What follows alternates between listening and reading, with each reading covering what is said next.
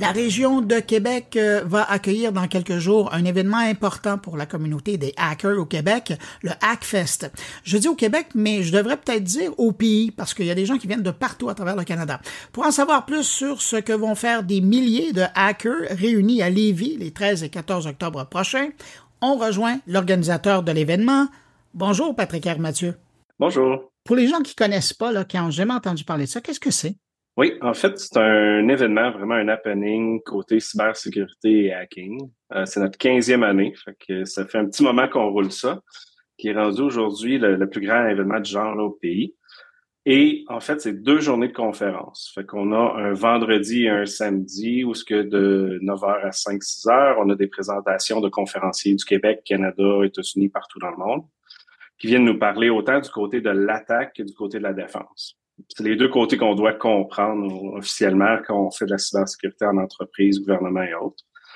En même temps, ce qui est le fun de cette activité-là, c'est qu'il y a ce qu'on appelle des villages. Finalement, c'est une salle dédiée à des sujets d'ateliers où ce que on va avoir plusieurs types d'ateliers euh, de proche ou de loin au final à la sécurité. Fait qu'on peut parler de lockpicking, ouvrir les serrures. Euh, donc des cadenas et tout. Fait qu'on a plein, plein de tables avec des kits. Le monde s'assoit là, demande comment ça fonctionne, puis réussit. Ça sonne drôle, mais c'est vraiment un genre de sport qui est euh, addictif. Euh, tu, dès que la première serrure ouvre, on veut acheter un kit pour en faire à la maison. C'est super le fun. Euh, après ça, on a des, des, partenaires qui offrent des présentations sur leur sujet, comme AWS va présenter comment fonctionner dans le cloud de manière sécuritaire, etc. On a un groupe qui participe pas mal partout en Amérique, en fait, à la sécurité des, des objets connectés. Fait que les IoT, mm-hmm. euh, qui vont démontrer comment obtenir le système qui roule sur ces machines-là, comment le pirater, etc. Autant que utiliser les cartes à puce, tu sais, pour ouvrir les cartes dans les bureaux, les hôtels. Euh, ben, il y a une manière de cloner, de copier ces cartes-là, de les pirater, au final, fait qu'ils démontrent comment faire ça live.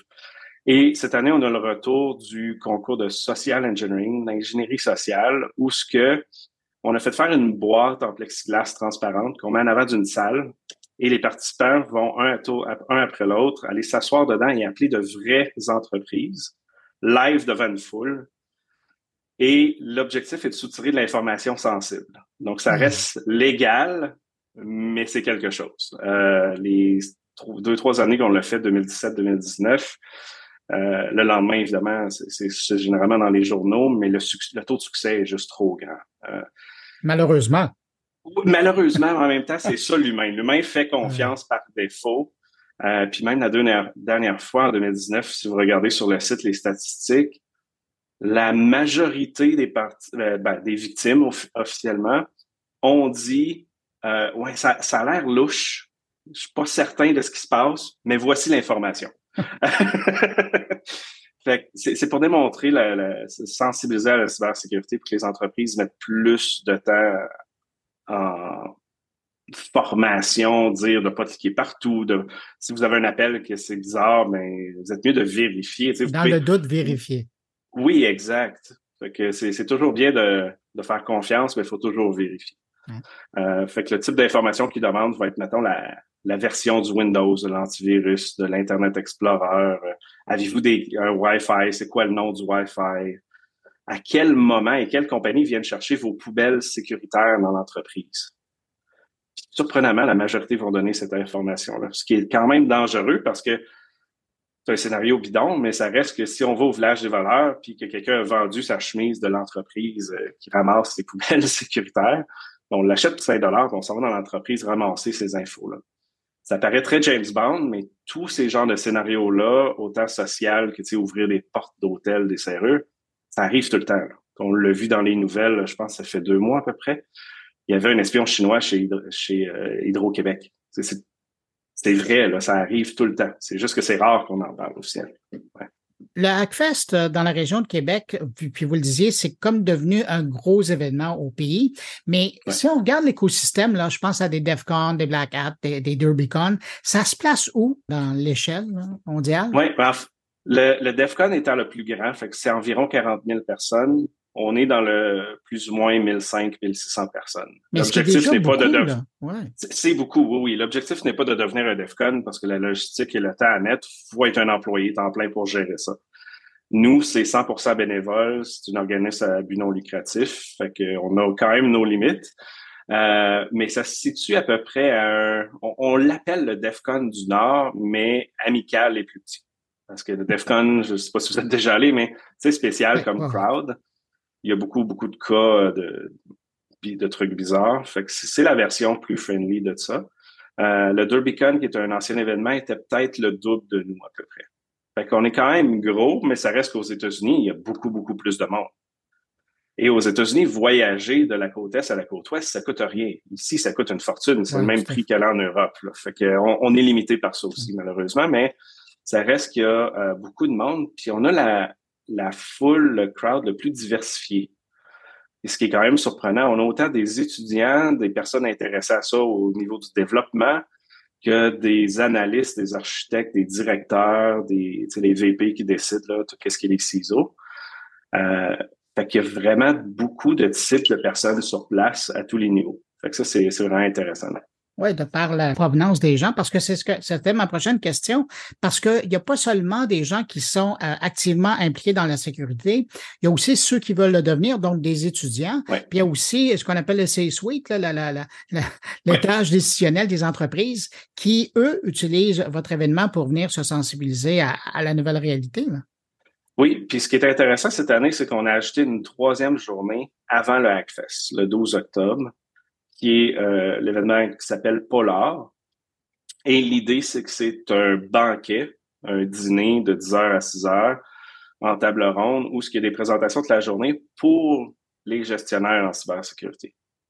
Donc, c'est vraiment dédié à cette euh, couche de personnes-là parce que oui, il y en a Hackfest, mais c'est pas la majorité. Fait que là, ça devient euh, plus ciblé pour eux. Fait qu'on va avoir les, les, responsables de la sécurité, autant de DoorDash, de Dolorama, de startups euh, en AI, etc., qui vont être sur des panels et plein d'entreprises qui vont venir nous parler là, de, de, sécurité. Fait que ça, ça va être quand même intéressant à ce niveau-là.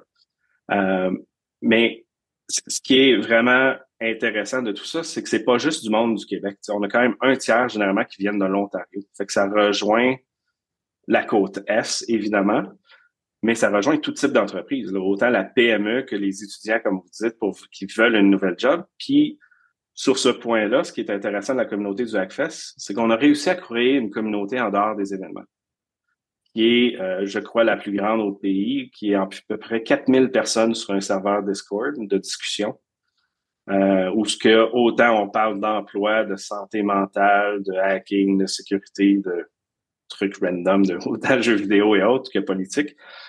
Et euh, une tonne d'entreprises prennent leur information là. Euh, puis c'est la place, si on a une question, on dit, ah, comment on fait ci, comment on fait ça? Ben, il y a un, un, canal de discussion qui s'appelle Help Me, fait que tu poses peu importe la question. Mais la communauté est là pour aider à tous les niveaux. Fait que oui, on trouve des emplois pour une grande majorité de personnes qui débutent dans le domaine. On fait la revue des, de leur CV.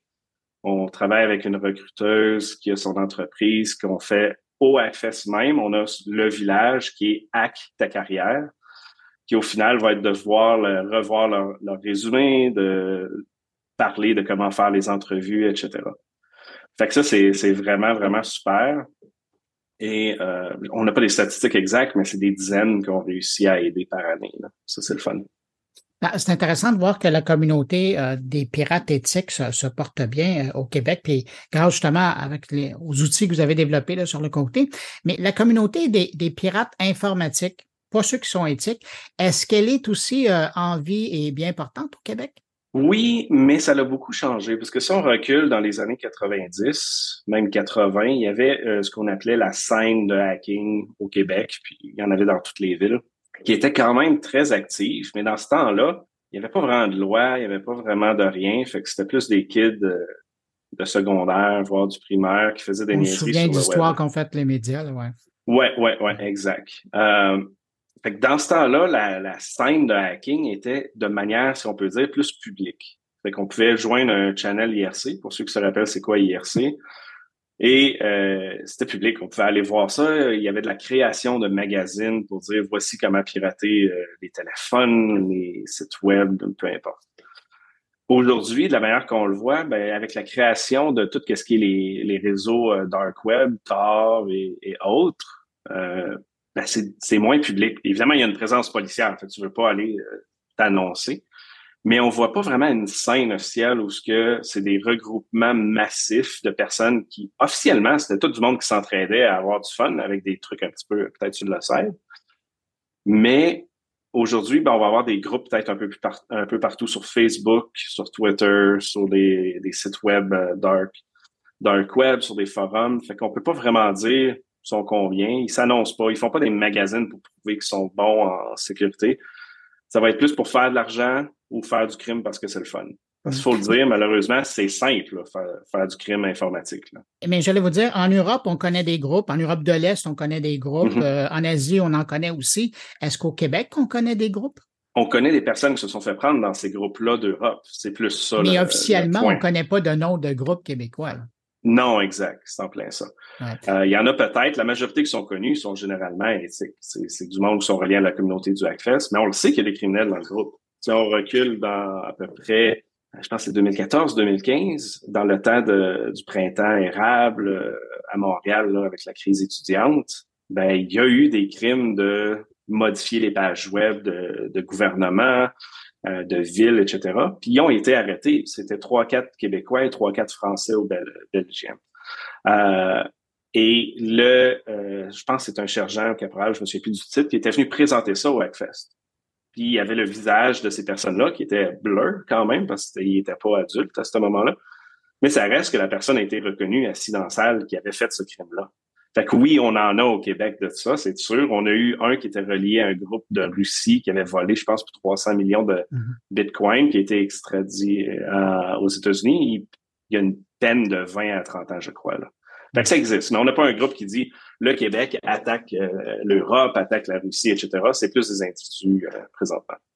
Patrick Mathieu, il y a peut-être des gens pour qui euh, le nom semble familier, en tout cas dans le domaine de, l'informatique, parce que en 2021, vous aviez eu, on va dire, un petit différent avec le gouvernement du Québec à l'époque du Vaxicode, parce que vous aviez avisé le gouvernement qu'il y avait un risque euh, informatique par rapport à, la méthode qu'ils utilisaient. Et puis après, c'est enclenché un paquet de modifications euh, de la part du, ministère de la cybersécurité et du numérique euh, du Québec. Je me demandais aujourd'hui, là, parce que ça date déjà d'un an, l'annonce de ce qu'il ce qu'il voulait faire. Aujourd'hui, est-ce que vous trouvez que le gouvernement en fait assez et reconnaît le travail des pirates éthiques au Québec? Dans la communauté, je veux dire, la communauté est plus reconnue. Est-ce qu'elle est reconnue à, l'effort officiel? Non. Euh, ça, c'est sûr que non. Tu sais, pour revenir sur ce qui s'est passé un peu, euh, c'est une personne quelconque qui est pas connue, qui travaille même pas en sécurité, de ce qu'on sait, qui avait trouvé un problème dans l'application, qui l'a rapporté au gouvernement. Peut-être pas d'une très bonne manière, mais ça reste que son intention était d'aider, c'était pas une intention criminelle. Et le gouvernement a décidé de vouloir le poursuivre. Je pense qu'on avait entendu Legault et autres dire ça dans les nouvelles. Euh, puis nous, on s'est tassé de là parce que ça faisait des années qu'on aidait le gouvernement de manière gratuite avec des canaux de communication par en arrière. Il n'y avait rien d'officiel. Euh, mais ça, ça voulait dire que nous, on pouvait se faire poursuivre pour les aider. Fait que là, on a dit non, non, non, ça marche pas comme ça. Euh, fait qu'ils ont créé un site web officiel de divulgation responsable, le concept de responsible disclosure en anglais, que tu donnes une vulnérabilité, puis ils te poursuivent pas, puis ils peuvent te donner de l'argent en échange. Là, aujourd'hui, tu as deux plateformes. Une qui est gratuite, et une qui est, euh, ils te donnent une liste de sites web que tu as le droit de pirater, puis eux peuvent te donner de l'argent en échange. Fait qu'ils ont vraiment mis les deux choses en place, ce qui est bien. Le problème qu'on a, c'est que au Québec, ben, on divise ça en plusieurs, mais la communauté est énorme. C'est une des plus grandes en Amérique pour un si petit peuple, on peut se le dire. On a du talent incroyable. Pour on est beaucoup. Oui, oui, on est vraiment beaucoup. Euh, mais c'est difficile autant du côté professionnel d'avoir du budget pour euh, financer des entreprises en cybersécurité. Ça, c'est un des problèmes. Euh, parce qu'aux États-Unis, des rondes de financement en VC, leur première ronde de, de seed, la ronde initiale, c'est généralement du 1 à 10 millions. Ici, euh, avec l'aide du gouvernement puis les petites entreprises qui font ça, si tu as 500 000, c'est beau. Puis quand tu as plus qu'un million, ben, c'est parce que as quelqu'un qui a travaillé vraiment, vraiment fort pour aller en chercher beaucoup, beaucoup. on n'a pas un écosystème fort de ce côté-là. Du côté d'encourager les personnes locales, ça, c'est autant Québec que Canada, c'est le même niveau. Aux États-Unis, ils ont mis en place euh, récemment le concours avec la Maison-Blanche pour pirater les systèmes d'intelligence artificielle pour les sécuriser. Fait quand tu trouves les problèmes, bien évidemment, tu trouves les solutions qui vont avec. Au Canada, des concours, rien. Des budgets pour sécuriser, rien. On recule 2015-2016, les États-Unis faisaient la même chose avec DARPA, qui est la, la branche du militaire euh, public, pour financer ce qu'ils appellent des hackerspace et des projets de hacking. Fait qu'ils pouvaient te donner autant 5 000 que 200 000 pour dire, moi, je développe quelque chose d'utile. Évidemment, il faut que ton projet soit accepté, mais tu étais tout seul dans ton sous-sol à développer un logiciel de hacking ou de sécurité pour aider le gouvernement, les entreprises, etc. Encore une fois, Québec, Canada, rien du tout. Ça fait presque dix ans, là. On n'a pas d'initiative, on n'a rien. Excuse. Euh, la seule chose qu'on a, c'est le comité de cybersécurité avec le nouveau ministère de la cybersécurité à Québec, que je fais partie. Mais il se passe pas grand-chose. L'Ontario a mis en place le même type de comité. Ils ont rédigé des rapports, ils ont fait des analyses, ils ont le support pour faire l'analyse et leur dire quoi faire. Versus au Québec, c'est plus au gouvernement, ils disent voici ce qu'on veut faire, qu'est-ce que vous en pensez? Ah, vous êtes plus un comité de sages qu'autre chose. Oui, exact. Mais tu peux pas vraiment dire ben, recommencer à zéro, ça fait pas de sens.